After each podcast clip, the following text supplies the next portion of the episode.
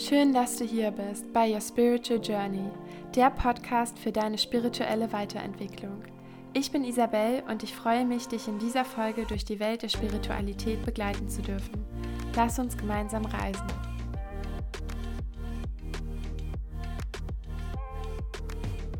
Herzlich willkommen zu einer neuen Podcast-Folge im Your Spiritual Journey Podcast. Und ich möchte dir gerne ein paar Worte mit für dieses Interview geben. Dieses Interview ist zwar auf Englisch, aber ich möchte gerne die Introduction, die Einleitung auf Deutsch machen und dir einfach ein paar persönliche Worte, ein paar persönliche Insights geben, warum es überhaupt diese Folge gibt. Ich bin ja gerade in Kapstadt und wenn du mir auf Instagram unter soulsister-isabel folgst, dann hast du auch einiges von meiner Zeit hier, von meiner Reise oder ja, es ist keine Reise mehr, ich lebe gerade hier mitbekommen.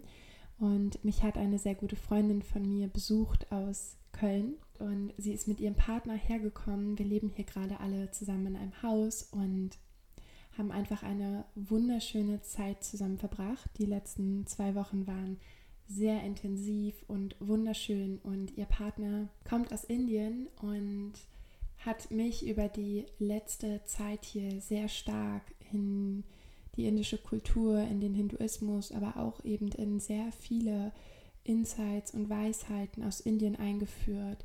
Ich habe sehr, sehr viel über Essen gelernt, über die Zubereitung von Essen, über die Bedeutung von Essen, über Lebensmittel an sich.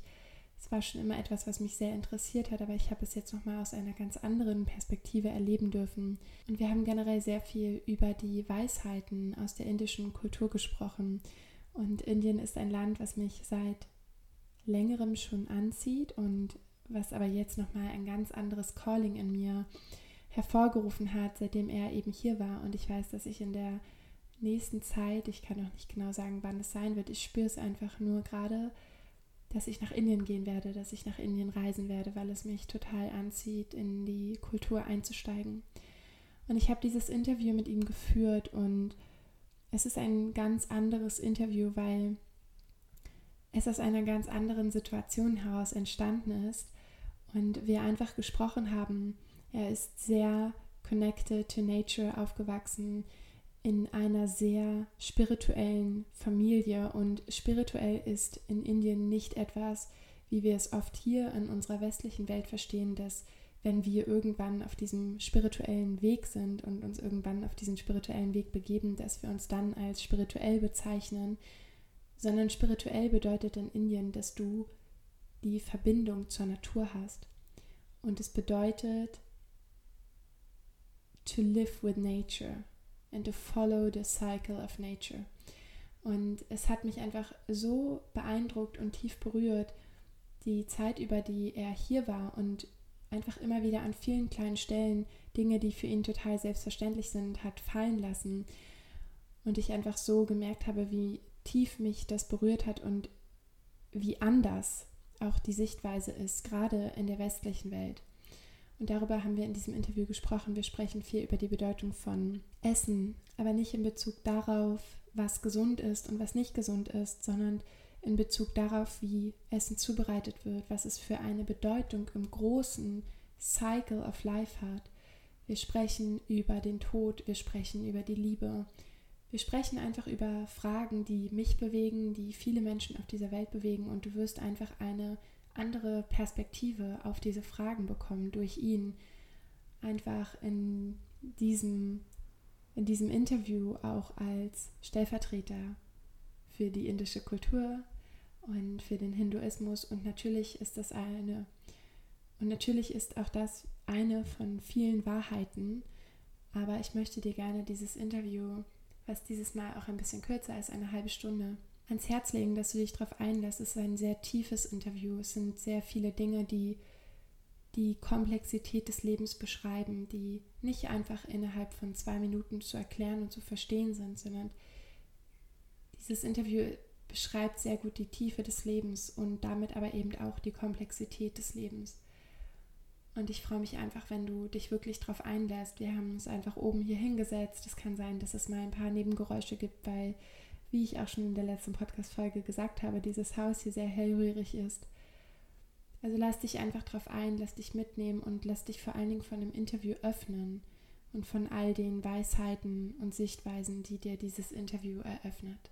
Und jetzt wünsche ich dir viel Spaß. So, my first question for you is how are you doing? Like really, like from the heart, how are you today? From my heart, I'm doing really good, I have to say. Yeah, I have um yeah, very good uh, let's say morning wake up. Mm-hmm. Got a cup of coffee. I went to the balcony, looked at the to the sky, amazing. So there's pretty much nothing to complain today. Plus, I'm not working. You're so not that's working. already uh, a deep, uh, let's say, relaxation in itself. Mhm. Yeah.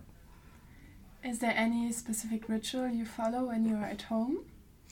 Yeah, like in the morning when I get up, I try to do some yoga, mostly stretching kind of Mhm. things, so or flow yoga. Let's say to um, rotate a body a little bit after, let's say, getting out of uh, German cold belts. You know, you need to m- move your body and improve your blood circulation a bit. But apart from that, nothing too big. I like today. I want to also talk about with you Indian culture and Mm. Hinduism and everything. Mhm. So, what role? I mean, Mm. yoga plays meanwhile a huge role in the Western world, Mhm. also in, Amer- in America and everything. Right, right, yeah. So, I want to talk about with you like which role does yoga play in your country, like in India and in Hinduism and in your culture? At the moment, I would say when you look at the population, it is a less significant role played by yoga itself because everyone is, let's say, busy or working in, in industries or Western companies and they are following this uh, 9 to 5 or 9 to 7 or 8 cycle. And it gets really difficult to find time for such a thing. But during ancient times, uh, when we were not all the victims of, um, of industrialization, I would say, then things were different. Then you had a little bit of time for yourself, for your for your body and for your mind, where you can sit, do some meditation or do some stretching, just to just to ease your body, just to ease your muscles. But these days, it's uh, it's uh, getting less and less, and I see it as in India at least, it's also quite commercialized at the moment, like Mm. as as in the Western world. So you have to get a subscription, you have to pay money, and and all that thing, which is fine, but that's also decreasing the real value. Mhm. Yeah, commercialization. Yeah. Yeah. When we just sat down in the living room, Mm. you talked about Hinduism and what Mm. it means. Mm. Like, can you go into detail? Like, you explained me what Hinduism means and everything. Right. So Hinduism is it's not a religion. Like it's not a sect that everybody has to follow certain standards or certain procedures. Hinduism is a practice. It's a practice of living with nature together, and and it's it's some kind of trying to find ecological balance. That's why we have, as I was telling this, that's why we have so many um, uh, millions of gods, thirty million gods almost. Elephants are god, uh, rats are god. There's a temple in the west uh, in Rajasthan which is just for the rat god. There's ten temples uh, for the elephant gods. There's temple for the monkey gods, and these are pretty much the indigenous like animals or uh, the local, let's say the yeah animal species which are largely existing in India or in in forests. So in ancient times, people tried to live with them, and by this they try to idolize them as a god.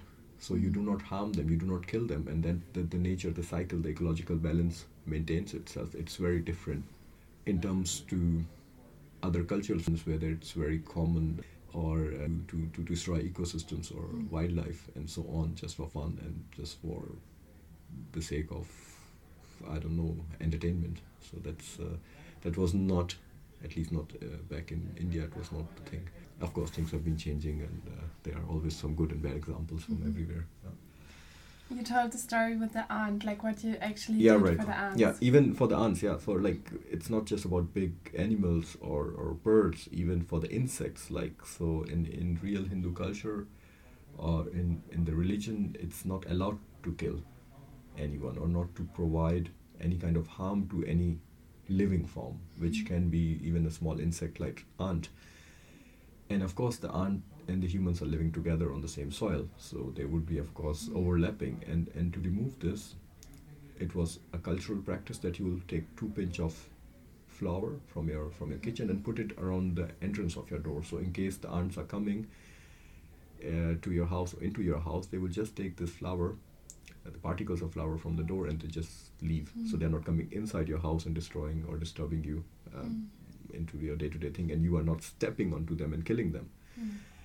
and as we all know now after a lot of western studies and very um, educated uh, scientists we have published uh, a lot of studies at how ants are necessary for the soil and ecological balance. But this was something very well known for to Indian religion for millions of years ago, and we never tried to kill or harm anything which was moving, or insect or birds or anything. Yeah.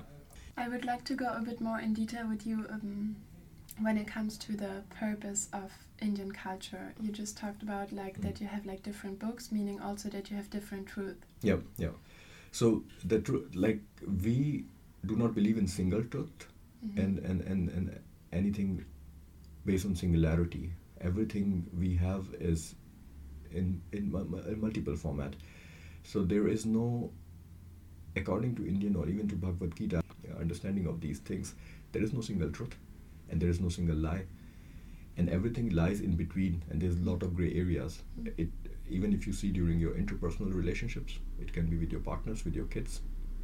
Of course, you want to give the best to them and you want to be honest but there are times when you will also keep things in that gray area to protect them and that's what the book is talking about a lot of indian um, mythologies will talk about or try to make you understand that things are complex and things are not simple you know and this is this is the, the way of thinking uh, one has to develop to be successful in life so not generalize things and um, things are complex that's the only truth Hmm. Yeah. One thing I mm. um, also talk about with you is health hmm. Because mm. right now we are talking a lot about it here yeah, yeah, yeah, and like cooking a lot and hmm. you introduced me into the Indian uh, cuisine and everything. So what does health mean in your culture? Like how do you stay healthy? Yeah. So in our culture staying healthy has a very big part of self cooking. So India in ancient or primitive time there was no restaurant culture or cafe culture or all these kind of things. Everybody cooked their own meals and those meals or the ingredients for the meals are coming from nature. So real Indian diet, like you would also observe it uh, as, as a traveler, is based on what's available in nature. So if you go to south of India, you will see they don't give you plastic plates or steel plates to have your food or fork and knives. They'll just give you a banana leaf and chop some bananas, cook them in some coconut curry, which is again the plant next to the banana tree, and mustard seed and, and onions or, or, or potatoes or everything which is just available there, they will just use it to make food for you without damaging the nature. And, and that's the real truth and the right way of doing things because um, if you are eating food, let's say on plastic ta- plates and uh, using forks and knives you know so of course you did something right but again you produce some non-recyclable material for the earth and it's not nice so that's that's the truth of, of indian um, indian food and indian um, way of doing things and what we did in our families was also ate a um, lot of seasonal food and fruits and vegetables so in summers in north of india there are mango seasons so one or two months you're eating mangoes day and night. So you have 100 or 200 different varieties of mangoes, from white mangoes till dark orange mangoes to every flavor you can think about. And you will buy like 5 or 10 kilograms of mangoes, like a whole basket of it. And you can eat with chapati, or you can just eat mango and sleep, or you can make mango shakes, or mango lassis, or mango chutneys, and you are eating with some, some local bread, which is chapati, and so on, or parathas. These are like fried bread, I would say and that was perfect. And then there's in winters we eat a lot of green, like uh, spinach and mm-hmm. other um, similar looking plants which we, they don't exist in, in Europe or the rest of the world, but we have hundreds of those and you can eat every day something new and with a different mm-hmm. flavor. Dill is like the German version mm-hmm. of one of those mm-hmm. plants, but we eat it. Dill in Europe is used as like uh, as decoration. Yes. But we eat it as a whole meal, mm. like kilograms of it. You can cook it like really nicely, and it's amazing in winters. So my advice is on this whole topic is um, cook yourself and buy seasonal food. So nothing it's it's no new wisdom, but this is something which we have been doing it for ages in India, and I think that should be done. Um, um, yeah, in, in the future too, if you want to live healthy, and it doesn't matter the reality is doesn't matter uh, how much vegan stickers they are writing and, and sustainable they are writing and, and, and packaging they are doing as soon as anything comes of um, comes out of an industrial complex it will have something some sort of preservatives which they don't even have to declare um, on the labels because mm-hmm. it's the quantity is 0.01% or 001% which is less and yeah so that's pretty much the poison you are taking on a regular basis and you don't need it. So buy whole grains, uh, fresh fruits and vegetables, and cook it by yourself. And there's nothing else you can do better for your body and for your soul. And you will feel better, you'll feel light, your brain will have no depressive thoughts, and so on. Yeah. You also talked, um, like, I asked you one day, like, mm. what is love for you? Mm-hmm. And you said, like, no, maybe you can answer and then we sure. can go into detail. Sure. So for me, love was uh, not like anything which looks attractive to me. Love is about everything. Love is mostly about feelings. Um, it it doesn't have to look. Yeah, as a person doesn't have to look in, into into into certain skin color or into um, into some dresses or into something. Love is everywhere and with everything. So it is love is to the nature. Love is to the air. Love is while I'm cooking the food, I'm making love to the food I'm cooking it gently, I'm chopping it gently, I'm moving it slowly on the pan, you know, like slowly frying it. And, and this is also love. Everywhere there is love. There's love to your parents, there's love to your kids, there's love to your partner, and to the animals and to everything, and to the birds and so on. And then reflecting another example, which is still very common in, in India also, when we cooked food, um, we left left the, the rest of the food which is left you're not eating again on the door or outside somewhere where for example if there's a cow which is not a pet cow it's just on the street can just eat it so again somehow yeah not creating too much waste but trying to trying to feed someone or to animals uh, who are let's say living in next or nearby forest we always give them some or to food to the birds. That's also very common. Here we don't do it in Europe because, of course, if you do put food outside, then it can attract rodents, and that will break some of the the rules in the European Union and and city of uh, one of those cities of Germany. So, but it's it's I'm not saying there is something right and wrong about mm-hmm. it, but mm-hmm. just the difference and the complexity uh, of the cultures and how people think they know everything and they're doing everything, but maybe they're still harming the nature mm. in, in a slow way yeah, which they can sustain, you know, with these small efforts. Yeah. Yeah. No, for me, it really gives me the picture of like a full circle, mm. like what the Indian culture represents for me, like bringing everything back to full circle. Yeah. Like not like giving the food which is left to another species. Yeah, yeah. And yeah. everything. Yeah, yeah, exactly. Yeah. To always, you had like also when you had pet dogs in India, by pet dogs, you don't have collar, you don't mm -hmm. have to mm-hmm. collar them and, and pay taxes. Pet dogs can be anything which on the streets are, and they they know the household where they belong to somehow, and uh, they will come for food. And every evening, the left out chapatis or bread which is left, you can feed them, and everybody lives happily. Hmm. And and people talk about India also that yeah, there's so many people dying uh, of hunger, and millions of people are hungry. I would really challenge someone like guys, take me uh, to India and show me one person who's dying out of hunger right now. Because even in the past, in the ancient times, it was not that common. Taking one or two of those exceptions during famine and during the British rule, when there was systematic no food present in the country, and that was taken away by the British soldiers for the war efforts and, and so on.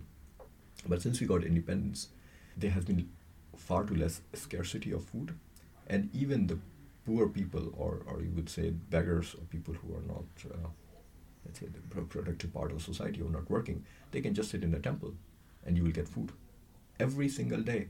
So just go to any temple, just sit outside, you will get food. You would not sleep empty stomach. Mm. And like you might also know about India, about Sikh people, that's another religion we have. They give food for every visitor which comes to the Sikh temple in, in, in Amritsar the Golden Temple, it's called. You should really go. Like, few million people eat food every day, day and night, and for this you don't have to pay.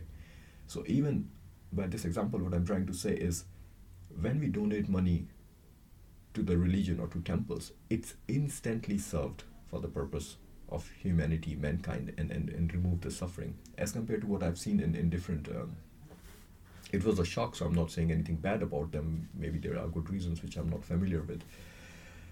Uh, taking example of churches and so on, there is no free food given to anyone. At least once in a while, maybe on some specific days when they are giving food to something. But there is no church which I know uh, for now which gives food every single day for every single visitor. It is coming to visit that, that let's say religious place. Mm. So this is like far extreme examples in India you can see, and in cities like Varanasi, which Western media always present it as a dirty city where the where the dead bodies are swimming in the water because that's like ink, um, um, like where people bring bodies to burn. Yeah, yeah you yeah. know, for for the, the for the last ceremony. But other aspect of this city is which has been said for a few million years the fire has been there and the same fire is used to light the another uh, fire for um, yeah for, for the for the ceremony of um, you know burning and the other thing about this city is nobody sleeps hungry stomach if you are in this city you would never sleep hungry stomach because there are so many temples and there are so many people donating food and you can live all your life without any worry about the food. And these are deep, deep, deep things, you know, about about culture or country or people and the way we look and do things are totally not uh, represented in Western media, unfortunately. Yeah, mm. yeah. yeah. Um, you talked about death. Hmm. Like, mm. what does death meaning mean in your culture? So death, pretty much in, in Indian culture or according to Indian Hindu religion, is is not the end of anything. It's just a cycle. It's just jumping from one part to another part. So you are presently we are sitting, our soul is sitting in a human body, and in the next incarnation we might end up into another animal species or or another human species or something. And this this whole energy of circle of energy continues. Mm. That's like pretty much what we call as the cosmos or the universe, mm. which is within us. And and we just live it. Yeah so that's how it is. It's not uh, that is not the end. At least it's uh, for us. Yeah, yeah. Are you afraid of that? No, definitely not. No. Yeah. Uh, it's just the way it is. It mm. will be for everyone uh, who comes to this planet Earth, mm. to this universe. Yeah. Mm. But still, like. Mm. Like how does the Indian culture deal with the suffering? Mm. Because you mm. like the humans which are kind of left are still suffering when someone passes away. You know.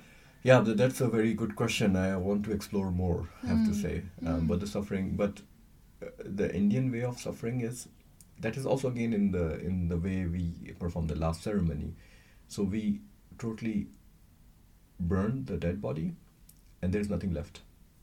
You know, so there's no place. As again, it's a very d- different from other cultures and religion. Like there is no place to visit and and and to have a significance to one particular spot, one particular person if somebody leaves you, it has gone back to the universe. And for that, there is no place, there's no tree, there's no corner, there's no graveyard. There is, it has just been disappeared in, into the energy, into the sun, as to, to the five different elements. It has gone to the soil, water, heat, and, and so on. So that's how it is. Yeah. Yeah. yeah. And that's how it's thought and how it's understood. Understand as, as, as when you lose someone there, that it mm. has dismantled into all those elements. Yeah yeah for me the idea to to keep like a grave or something is mm. also the idea of not letting go yeah yeah exactly know? exactly it's uh, yeah it's a different way of uh, dealing with uh, with the sorrow yeah yeah because yeah. you still like you mm. You keep holding the mm. the person in a grave and yeah. you keep uh, yeah like you always come back to the place. Mm, but when you burn everything it's just like it's gone but mm. like staying with you of course. Yeah it's only the place it stays is in your heart. Yes. nowhere else. Yes. Yeah. And that's it's it's a tough truth you know? Again as I said as I, as I said in the beginning of our talks it's very complex. And of course people wants to go for easy solution and generalization yeah here it is everything in front of me i believe it it's easy but the complexity is where you have to dig yeah, yeah. yeah. Okay, so the last question mm-hmm. is like like if you could like give mm. an advice from the Indian culture to everyone who is listening, which who like who are mostly people from the West, what would you recommend someone like if you could just give like one or two wisdoms like very ancient wisdoms what you're practicing in hinduism like decades um, the couple of things i think we already spoke about and uh, before i give any such mm. more suggestion advice or wisdom out uh, you should also consider all the audience which are listening to this podcast that again i'm also human i can make mistakes and i might say things which are wrong or incorrect or incomplete so that's uh, human error that has to be accepted.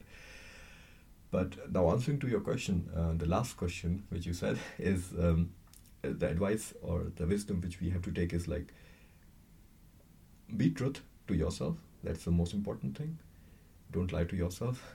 And uh, we humans are easily falling into the trap. You know, we say no, everything is fine. I'm a house. I have. I'm so happy. Everything is just perfect. But sometimes we should reflect on it. Be kind to the nature so don't do things which are somehow destroying or impacting the nature, the ecological balance, which is very important. The sea, water, air, global warming is another topic out coming out of all this thing. Taking just to explain it more, a little bit more, what when I say taking care of the nature, some examples. You say, okay, um, yeah, we don't want to use automobiles which are running on oil and gas. It can be Russian or coming from any other country, totally irrelevant, um, because it produces pollution. So we would replace our cars by electronic cars uh, which are run by batteries. A good thought, very simple, very nice, easy solution. All the politicians are really going for it. At least what I see in Germany, a lot of mm-hmm. promotion. Asking a question to myself now, um, to coming to the first point, if I'm honest to myself, where is this lithium cobalt for these batteries coming from? How much energy which is again coming from oil and gas is burned or consumed to produce one gram of pure lithium which goes into a car battery which can be i don't know more than 300 kilograms? So how much fossil fuel was burned in some country can be some South, uh, arabic countries where mostly the gas refineries are or into Africa where the mining is being done to produce that metal. And reflecting to the second question on the same topic, who is mining it? Are there people who have full gear of uh, protection and, and, and, a mask which protects them from the lethal doses of uh, cobalt and lithium, which they're inhaling while they're mining with their fingers or hands uh, in, in a lot of African countries? So yeah, it's the whole green solution, and green cars are very good. And but again, we should really look in, into the deep, into the complexity of this whole topic uh, before agreeing on uh, yeah, green cars will solve all of our problems and we are all fit.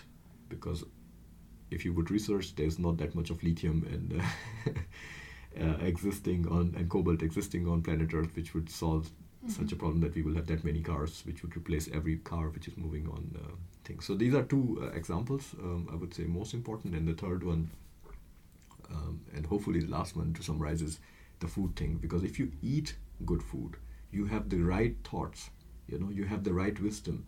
If you are eating food which comes from someone suffering, you know, that is in the cell that is on the on the very basic level. And then these cells these things you are consuming that's also going into your body. And all that suffering which that animal felt during its uh, during its small time is now part of you. And these cells are absorbed in your blood cells in your uh, body cells. And you are 0.00001% of that animal mm. of that suffering. And and that is also reflecting on the way you think.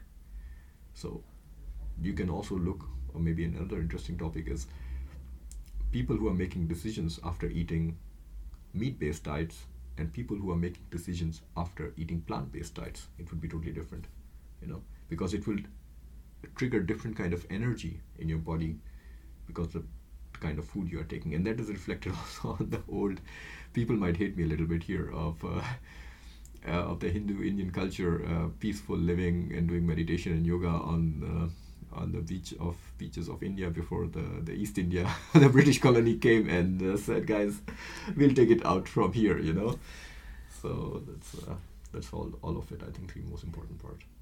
And one last question just came into my mind. Mm. Um, what I want to ask you is like, why like how can it be like Mm. i of course i have Mm. my own truths to the questions but just asking you Mm. how can it be that so many people in the west have everything Mm. on a material level Yeah. but still are so unhappy Yeah. within Yeah, themselves Right, and I was surprised because again, this is another small personal story.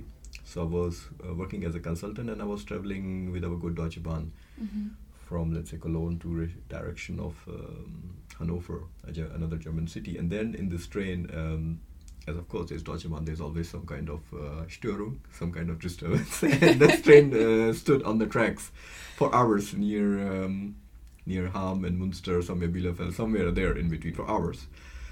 And uh, that let's say the train driver was making announcement in German back then. Uh, it's uh, some time ago. Nowadays they do it in English too. And so I asked the gentleman sitting next to me, um, uh, uh, yeah, well, what is uh, the guy telling? What should we do now? And then I got to know uh, like a CEO of a of a company um, which was also sitting in that region, a big uh, tile manufacturer. And, uh, and then we got into discussion, and then uh, we got to know about like that I'm from India, and then we spoke because there was nothing else to do because the train would stay for hours there, and we are not allowed to get out. And we came into this topic which you just asked that people are not, not happy, and he said we went into this discussion somehow. I don't know from business discussions to um, to personal discussions, and he was like, yeah, um, people in in um, in countries uh, in other Asian countries or other let's say other countries in general are are happier than the people here because the Western lifestyle is very very structural, very yeah, it's it's too structured actually what he said, and that it's easy it's not easy to break out of it, and anything which is happening, like which is bounding you to one one cycle can also have a negative impact on your happiness. So if you're if you're made to do repetitive work, you know, every single day, same thing again and again, you know, you, you would not be happy because as humans we also need some form of diversity and some sort of changes. That's also part of it. Nature like climates are changing you know so everything around us is changing so we are getting old or young and so on so we should also reflect it on our work style and that will make us happy i think like the changes um, if we have flexibility to change things Mm. in our work life and that's the biggest problem in europe i feel like Mm. the work uh, way of working is too too too structured and too stressful yeah and one Yeah. thing we talked yesterday when we're sitting when we were sitting on the terrace is like the western cultures are so disconnected from nature yeah Mm. and if you look for example into indian culture or asian culture Mm. they are still so connected like close to nature Yeah, at yeah. least like more than we are Yeah, right, right. And that's something also was really interesting, and I saw it in, in Norway. Uh, Mm. People are always like, there are a lot of holidays or a lot of weekends, they just go to cabins. And this is one lonely house in the mountains with sometimes not really having a lot of electricity or, or a lot of um, warm water running, and then just being being close to the nature, just sitting in the mountain, looking at the snow, looking at the trees, looking at the birds. They do, um, or looking at the reindeers, what they have there everything it, it brings them close and they are happiest people as if you le- read all those uh, uh, surveys and magazines this is the reason because they're closer to the nature Yeah. yes and i think this is something which other countries should also emphasize or propagate or give to give out yeah yeah yeah. to find our way back to the nature Yeah, exactly Clo- coming close to the nature understanding the complexity of it and Mm. um, yeah and, and living with the harmony uh, Yeah. yeah, yeah. Ich hoffe, diese Folge hat dein Herz berührt und dich inspiriert. Wenn du möchtest, empfehle den Podcast an einen Herzensmenschen weiter und lass gerne eine positive Bewertung auf iTunes da. Das würde mir sehr helfen. Bis zum nächsten Mal.